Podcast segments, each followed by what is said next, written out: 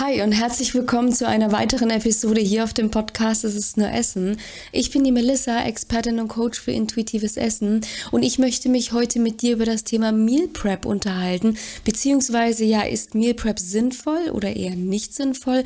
Tatsächlich bekomme ich nämlich relativ häufig diese Frage gestellt und für den Fall, dass du nicht genau weißt, was Meal Prep bedeutet, Meal Prep bedeutet nichts anderes als, ja, ich sag Vorkochen in etwas größerem Stil, ja. Also Meal, die Mahlzeit, Prep, ähm, präparieren, ja, also das Vorbereiten seiner Mahlzeiten und zwar in etwas größerem Stil. Ähm, in größerem Stil bedeutet vielmehr, ähm, dass es nicht nur darum geht, am Abend jetzt sage ich mehr zu kochen, um dann am nächsten Tag etwas zu haben, sondern bei Meal Prep wird tatsächlich so verstanden, dass teilweise mehrere Tage vorgekocht werden, wenn nicht sogar teilweise die ganze Woche. Und ich möchte mir eben heute mit dir anschauen, wie sinnvoll kann dieses Meal Prep sein, beziehungsweise wo da noch einfach die Grenzen liegen und wo auch Stolpersteine zu finden sind. Und ich würde sagen, du machst es dir gemütlich, lehnst dich zurück und wir steigen direkt durch.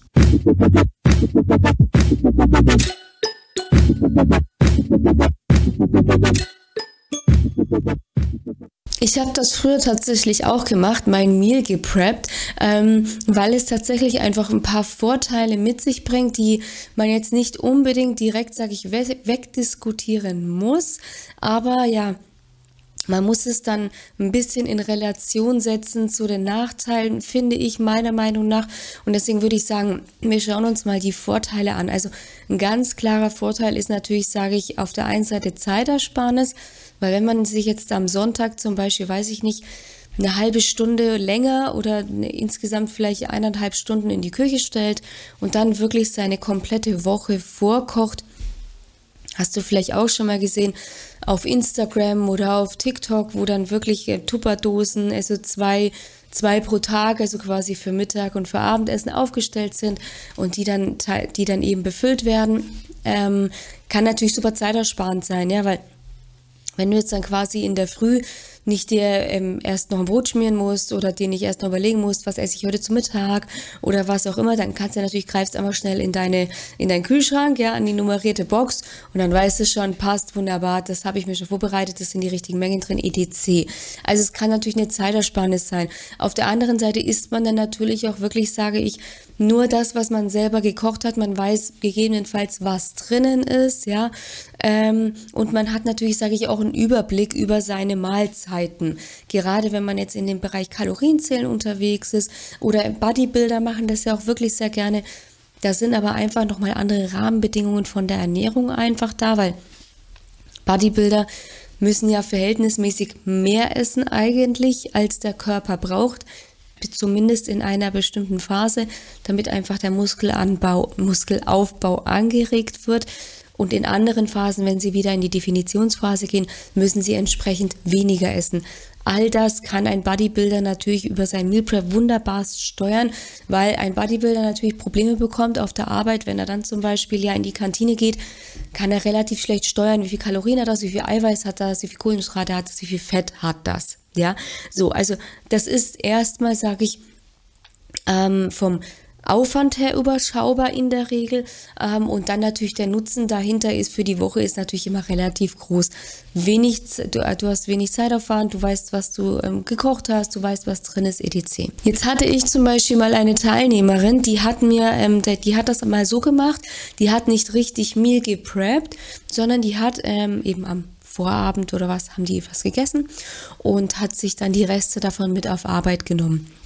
Und als wir uns dann in der Session gesehen haben, kam sie dann auf mich zu und hat gesagt, du Melissa, ich habe da ein Problem. Ich sagte, jawohl, erzähl doch mal, meine Liebe. Ich wusste aber noch nicht, um was es geht, logischerweise. Und dann hat sie mir halt eben erzählt, ja, Sie haben da gestern Abend eben dieses und jenes Gericht gehabt und sie hat sich dann die Reste davon hat sie sich dann mit ähm, auf Arbeit genommen und sie hatte dann aber das Riesenproblem, dass sie in dem Moment halt überhaupt keinen Appetit mehr darauf hatte, glücklicherweise noch mitgedacht hat und sich noch etwas anderes mit eingepackt hat und dann darauf zurückgegriffen hat.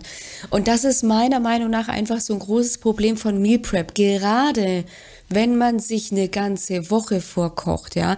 Ich habe früher, habe ich zum Beispiel tatsächlich auch aus Routine, ja, da war ich noch in so meiner so, so einer krassen Diätphase, da habe ich jeden Tag, das musst du dir vorstellen, jeden Tag habe ich so einen ähm, Stremellachs gegessen. Ich weiß nicht, ob du das kennst, das sind so Streifen, Lachsstreifen, die kannst du im Supermarkt kaufen.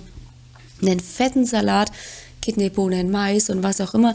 Und immer wenn es ans Mittagessen ging, also zumindest ich sage so 90 Prozent, 90 Prozent, wenn es ans Mittagessen ging, hatte ich einfach keinen Hunger da, also hatte ich keinen Appetit darauf, sondern hatte Appetit auf völlig andere Dinge. Und das ist so dieses Problem.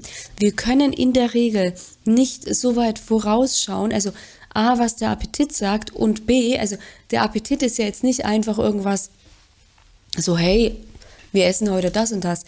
Der Appetit sagt ja wirklich an, was werden intern gerade für Nährstoffe benötigt.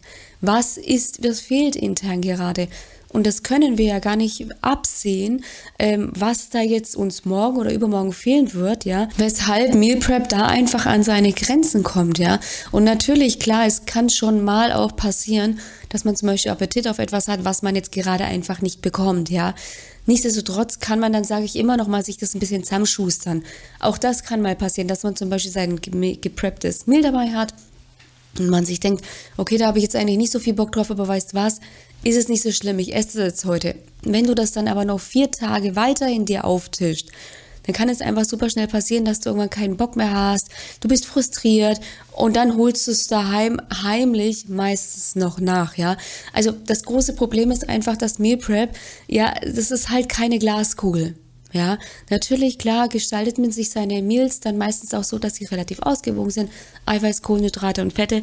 Nichtsdestotrotz wenn du nach dem Essen nicht wirklich zufrieden und gesättigt bist, dann kannst du da tatsächlich in Heißhunger verfallen. Ich bekomme oft auf Instagram Nachrichten, entweder, entweder über den Fragesticker oder auch so über die Nachrichten, wo es heißt, kannst du uns mal den Wochenplan von dir einstellen.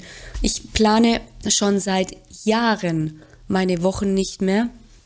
Natürlich, das mag auch vor- und Nachteile haben, weil es vielleicht mal passiert, dass ich auf eben etwas Bock habe und das habe ich dann nicht daheim. Aber da bin ich ehrlich, das kommt wirklich relativ selten vor. Ja? Das Problem ist halt einfach, dass man sich da oft viel zu viel Kopf macht. Was ist, wenn ich das nicht daheim habe, worauf ich Hunger habe? Meistens, wenn man da mit einer gewissen Lockerheit und gewissen Entspanntheit reingeht, dann ist man auch so offen dafür, dass wenn man jetzt zum Beispiel, also was bei mir zum Beispiel oft vorkommt, ja, ich habe zum Beispiel total Lust, dass mein, eins meiner Leibgerichte ist einfach Pasta mit Aubergine, also Pilze grundsätzlich bin ich ein totaler Fan davon. Und wenn ich dann den Kühlschrank aufmache und da sind, oh mein Gott, keine Pilze drin, gut, dann gibt es halt die Pasta mit zum Beispiel Brokkoli oder einem anderen Gemüse. Das funktioniert aber nur, wenn man da auch relativ offen äh, mit, also mit einem relativ offenen Mindset einfach rangeht, ja. Ähm, lange Rede, kurzer Sinn meine Wochen, Mahlzeiten plane ich eben schon lange nicht mehr. Bei mir geht wirklich viel über dieses intuitive Essen, über die Intuition ähm, und einfach wirklich das Essen, worauf man Appetit hat und worauf man Lust hat. Weshalb ich einfach, sage ich von Meal Prep auch, ich sage, nicht grundsätzlich abraten möchte, aber schon auch, ähm, ich sage ja, ich würde auch nicht sagen, dass ich davor warne, aber einfach sage, wenn du es ausprobieren willst, dann probier es aus. Sobald du aber merkst, dass du irgendwie öfter keinen Appetit mehr darauf hast, andere Dinge gerne essen möchtest oder einfach unzufrieden nach deinen Mahlzeiten bist, dann schlage ich vor, dass man vielleicht entweder, also je nachdem, wenn du jetzt sieben Mahlzeiten vorgepreppt hast, dann machst du es halt zum Beispiel nur noch mit drei und die restlichen äh, vier, die lässt du mal wieder ein bisschen laufen, um dich da auch wieder ein bisschen ranzutasten. Was braucht mein Körper eigentlich wirklich? Deswegen, ähm, es ist so ein bisschen so ein zweischneidiges Brett. Einige Teilnehmerinnen, die machen es, beziehungsweise da muss ich auch noch dazu sagen, es gibt keine einzige Teilnehmerin, die das wirklich also wochenmäßig macht, sondern die macht das vielleicht eben mal dieses klassische, was ich auch eben vorhin erwähnt hatte, dieses Mal vorkochen und dann am nächsten Tag mitnehmen. Auch das kann in die Hose gehen, wie wir gesehen haben, aber am Ende des Tages kann alles klappen oder auch nichts. Und deswegen ist es ein bisschen ein Rumprobieren. Ich selbst kann hier immer nur von mir, äh, von mir reden und sagen, ich mache es nicht. So, wenn du jetzt sagst zu Melissa, ich würde das auch gerne lernen, dieses intuitive Essen, dieses einfach laufen lassen, diese Leichtigkeit wieder beim Essen, dann schlage ich dich, schlage ich dir vor, Trag dich ähm, einfach ein für eine unverbindliche, kostenfreie Erstberatung. In dieser Erstberatung schauen wir zunächst mal deinen Status quo an. Was ist deine Situation? Wie ist deine Lebenssituation? Wie bist du beruflich eingespannt, privat eingespannt?